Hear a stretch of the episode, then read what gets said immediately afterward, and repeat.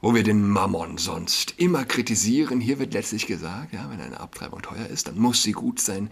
Dann gilt es für die Politik, diese bitte billig zu machen, damit jeder in den Genuss dieser Luxusleistung kommt. Es ist so äh, widerlich, wie viel moralische Verkommenheit in diesem Satz steckt. Aber das ist dem gewöhnlichen FAZ-Leser, der gewöhnlichen FAZ-Leserin, ganz bestimmt im ersten Augenblick nicht klar.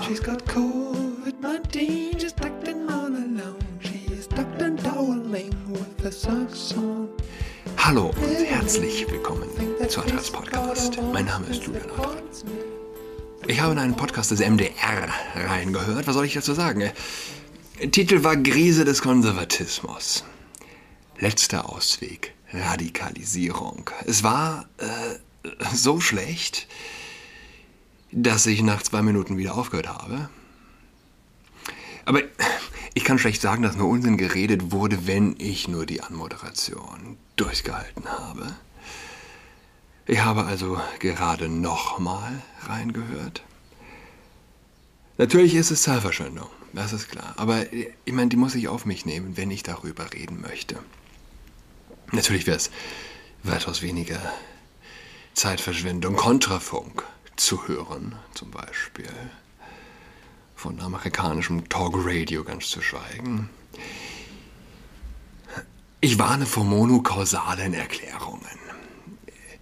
Geht denn, geht's gleich los? Erster Satz der des Gastes, Natascha Strobel, im Podcast. Sagt sie, als sie gefragt wird, warum die einstmals führende konservative Partei Frankreichs nur 5% äh, bekommen hat. Ich warne vor monokausalen Erklärungen. Und, nee, es tut mir leid, ich habe es wirklich versucht. Ja? Ähm, der Podcast mit dem MDR. Das MDR besteht im Grunde nur aus leeren Worthülsen und den Mundgeräuschen der eher verhalten sprechenden Natascha Strobel Mundgeräusche und äh, der österreichische Akzent, den ich sonst eigentlich mag. Ich bin also schnell mal auf ihr Twitter-Profil und das zeigt einen Junkie über 73.000 Tweets. Ich nehme an, sie ist von Anfang an dabei. Aber selbst wenn du von Anfang an dabei bist, wann war das? 2012? Wann startete Twitter? Zehn Jahre. Selbst wenn du also seit zehn Jahren dabei bist, dann bedeuten 73.000 Tweets. Ähm, jetzt muss ich rechnen. Wenn du am Tag dreimal twitterst, sagen wir mal, rund, hast du 1000 Tweets im Jahr. Dann hast du in 10 Jahren 10.000. Das heißt, du musst am Tag durchschnittlich 21 Mal twittern. Sagen wir 20 Mal. 20 Mal musst du twittern, um auf die 73.000 zu bekommen. Man, man kann sich die, äh, das intellektuelle oder das, sagen wir, das gedankliche Pulver, was hier verschossen wird, gar nicht vorstellen. Sie twittert also nonstop banalste Details aus dem Alltag. Und sie zeigen eine mehr oder weniger radikalisierte Vogue-Jüngerin. Sie twittert zum Beispiel, wie es sein kann, dass Mädchenhosen und Jungshosen sich schon im Kleinkindalter in der Länge voneinander unterscheiden. Sie twittert, dass sie ihren Jungen ein Outfit, ihrem Buben, wie sie sagen, ein Outfit mit Erdbeeren angezogen hat und zu hören bekam, das sei ein Mädchenoutfit. Wie furchtbar ist es, Obst zu, zu gendern, fragt sie. Und ich meine, selbst wenn sie selbst, selbst wenn sie äh, selbst keine echte Vogue-Fanatikerin ist, sie bedient eben die Vogue-Blase. Wen es interessiert, der soll sich auf die Inhaltsangabe auf der Website von Surkamp zu ihrem äh, Buch ähm, kundig tun. Leere Worthülsen. Eine auf dem Boden kriechenden intellektuellen Nullnummer, wenn man so will. Ja? Schreit danach, dass jemand einfach nicht glücklich in seinem Beruf ist. Das Leben ist verpfuscht, offensichtlich, ja, überbordendes Mitgefühl, das die gute Frau ganz offensichtlich in sich trägt, gepaart mit moralischer Vakuumiertheit, mit säkularem Extremismus und, und intellektueller Unfähigkeit. Und ich glaube, so geht es vielen Frauen, die aus Versehen in diesem Milieu gelandet sind. 73.000 Tweets. Es ist ein, das ist ein Gift. 136.000 Follower. Zum Teil dann unter bestimmten Tweets auch nur, weiß nicht, 40, 50 Herzchens. Weiß nicht, ob die echt sind, die 160.000 Follower. Aber über zehn Jahre kannst du eine Menge Müll ansammeln, sozusagen. Also die Konservativen radikalisieren sich, hört man aller Orten. Man hört es überall. Und überall bedeutet im linken gehirngewaschenen und gehirnwaschenden Mainstream ähm, ja, eben überall. Es ist wirklich eine Blase. Man, man kann ja glauben, was man will. Aber dass der linke Mainstream eine Blase ist, das ist nicht zu leugnen. Und mit Blase meine ich, äh, ja, wirklich Blase. Wir Konservativen, wir wissen, was die Linke denkt. Wir sind von ihr umgeben. Wir lesen sie. Wir schauen sie. Das meine ich mit ähm, leeren Worthülsen. Es gibt eine Natascha Strobel und es gibt, es gibt ja von dieser Sorte mehr, die sich vermeintlich in, investigativ, äh, journalistisch im, äh, im fernen, mysteriösen, konservativen, rechten Lager kundig tun und äh, vermeintlich schlaue Insights liefern. In Wahrheit schaffen sie es auch nicht aus ihrer Blase heraus. So ist so ein bisschen mein Eindruck. Sie bedienen die Blase unter dem Label äh, vermeintlicher Kenntnis des, des anderen, des Fremden. Ja? Die Linke konsumiert keine konservativen Medien. Wenn sie etwas konsumiert, dann eben so wahrscheinlich äh, so, so ein Buch wie das von Natascha Strobe oder so ein Twitter-Account wie der von Natascha Strobe. Sie konsumieren keine konservativen Medien. Es ist ein Witz zum Beispiel, in diesem Zusammenhang an die FAZ zu denken. Ich war die Tage kurz auf ihrer Website Oberster Artikel war ein Artikel über Abtreibung.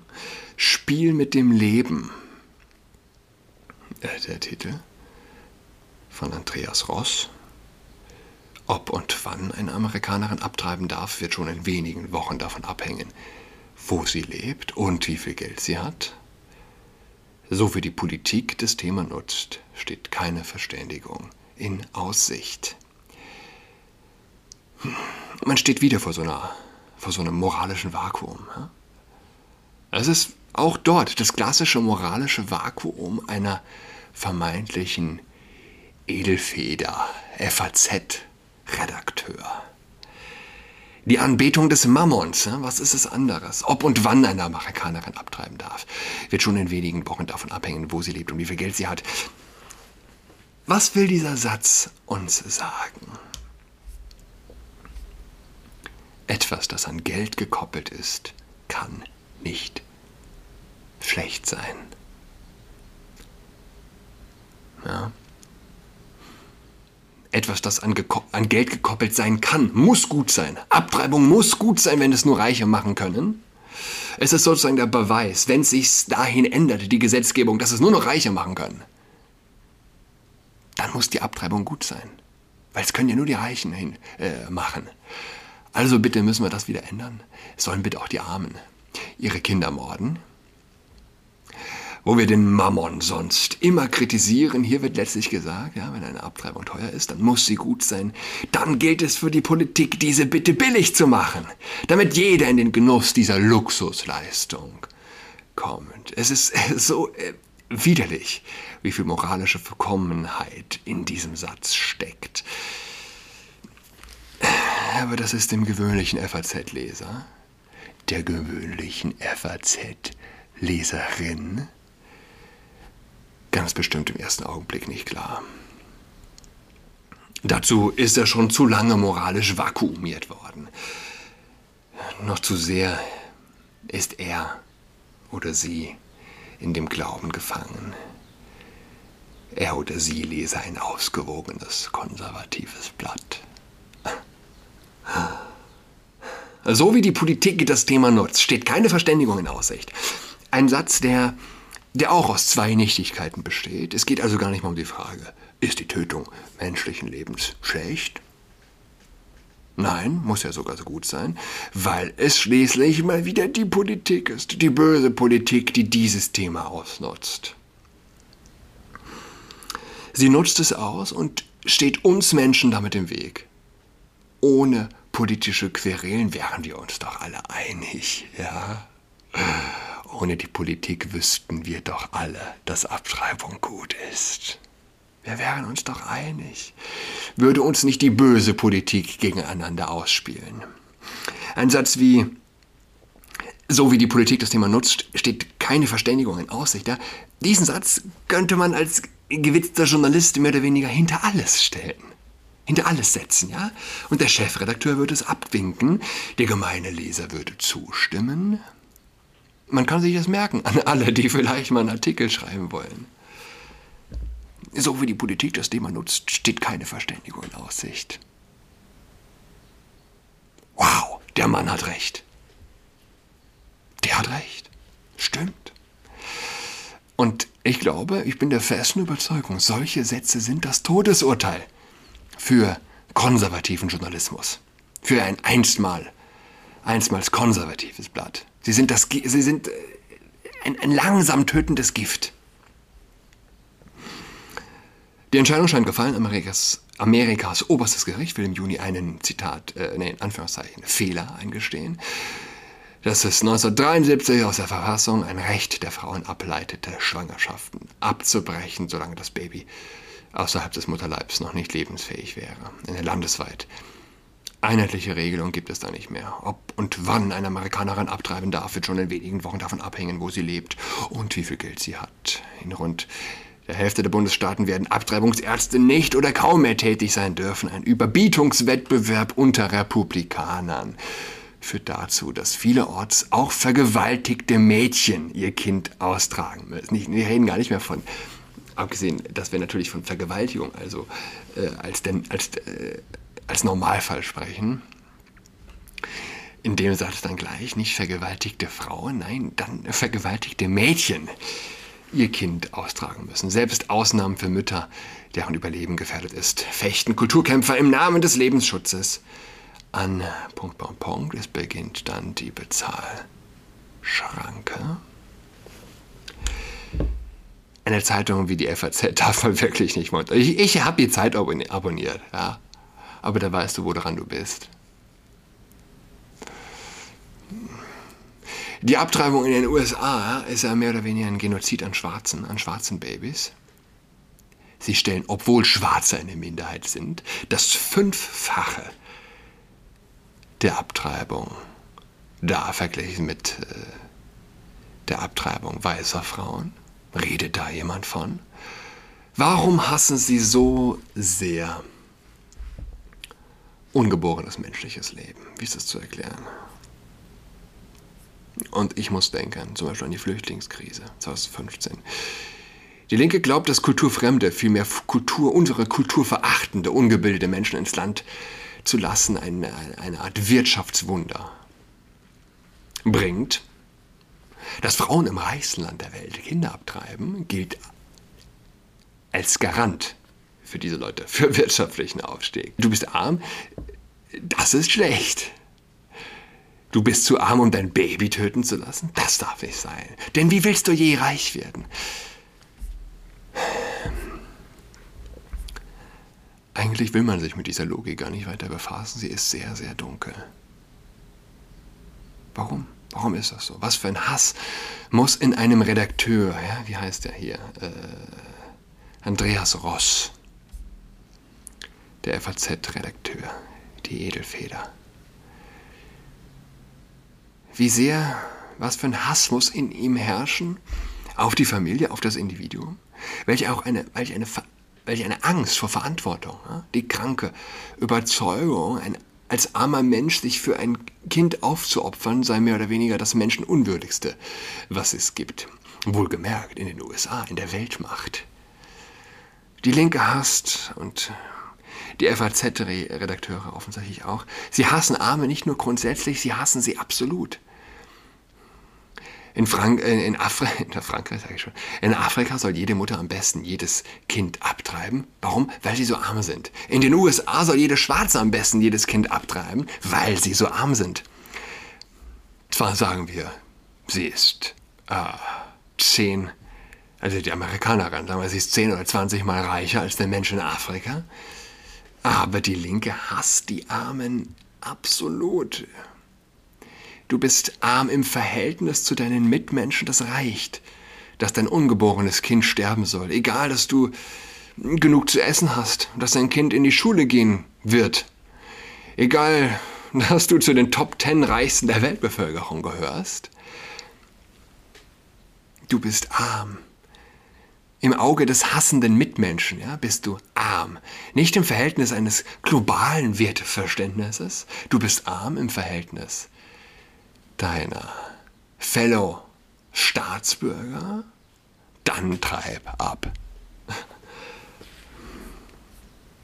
Mutter Teresa hat mir gesagt, es gibt nur eine Form von armen Ländern.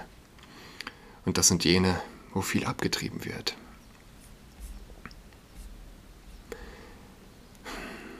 Also ich habe den vorhin doch nochmal in Kontrafunk reingehört sind das Gegengift. Ich habe vor zwei, äh, zwei Wochen oder vielleicht nicht mal, nicht mal, erwähnt, dass man noch Aktionär werden konnte bei Kontrafunk. Jetzt suchen sie Mitarbeiter, verkündet Burkhard Müller-Ulrich in der 13. Folge. Man suche vor allem Tontechniker, die ihnen auch in Heimarbeit arbeiten können, die die Podcasts bearbeiten. Ich denke, das könnte wirklich spannend sein ist es, denke ich, eine Empfehlung wert, den Tipp weiterzugeben. So ein bisschen Schleichwerbung auf der eigenen Facebook-Seite für Kontrafunk. Ich weiß gar nicht, ich glaube, ich kenne keinen einzigen Tontechniker. Die aktuelle Folge ist von dem Hersteller Edler Schnäpse gesponsert. Ich hatte letztes Mal gesagt, dass der, ich glaube, es war auch ein Getränkehersteller. Wasser? War es ein Getränkehersteller? Der hatte anonym die Folge gesponsert, der wollte seinen Namen gar nicht genannt wissen. Jetzt dieser Hersteller Edler Schnäpse, Obstbrand Kepler, will seinen Namen genannt wissen. Finde ich gut. Gelegen zwischen Stuttgart und Würzburg. Also ein Talkradio, Talkradio aus der Schweiz, das im Internetzeitalter auch in Deutschland ungehindert, ungehindert gehört werden kann, ist ja schon was Schönes. Ja? Gesponsert jetzt von einem deutschen Schnapsbrenner, der Schnaps auch aus alten Sorten macht. Und äh, zum Beispiel auch aus Walnuss Arabica. Wenn das nicht positiv für die Zukunft einen stimmt, was dann? Das Talkradio aus der Schweiz, gesponsert von von deutschem Schnaps. Ich wünsche allen eine tolle Woche. Bis übermorgen am Donnerstag. Tschüss. She's got COVID-19, she's tucked in all alone. She is tucked in toweling with her socks on. She's got COVID-19, she's tucked in all alone. She is tucked in toweling with her socks on.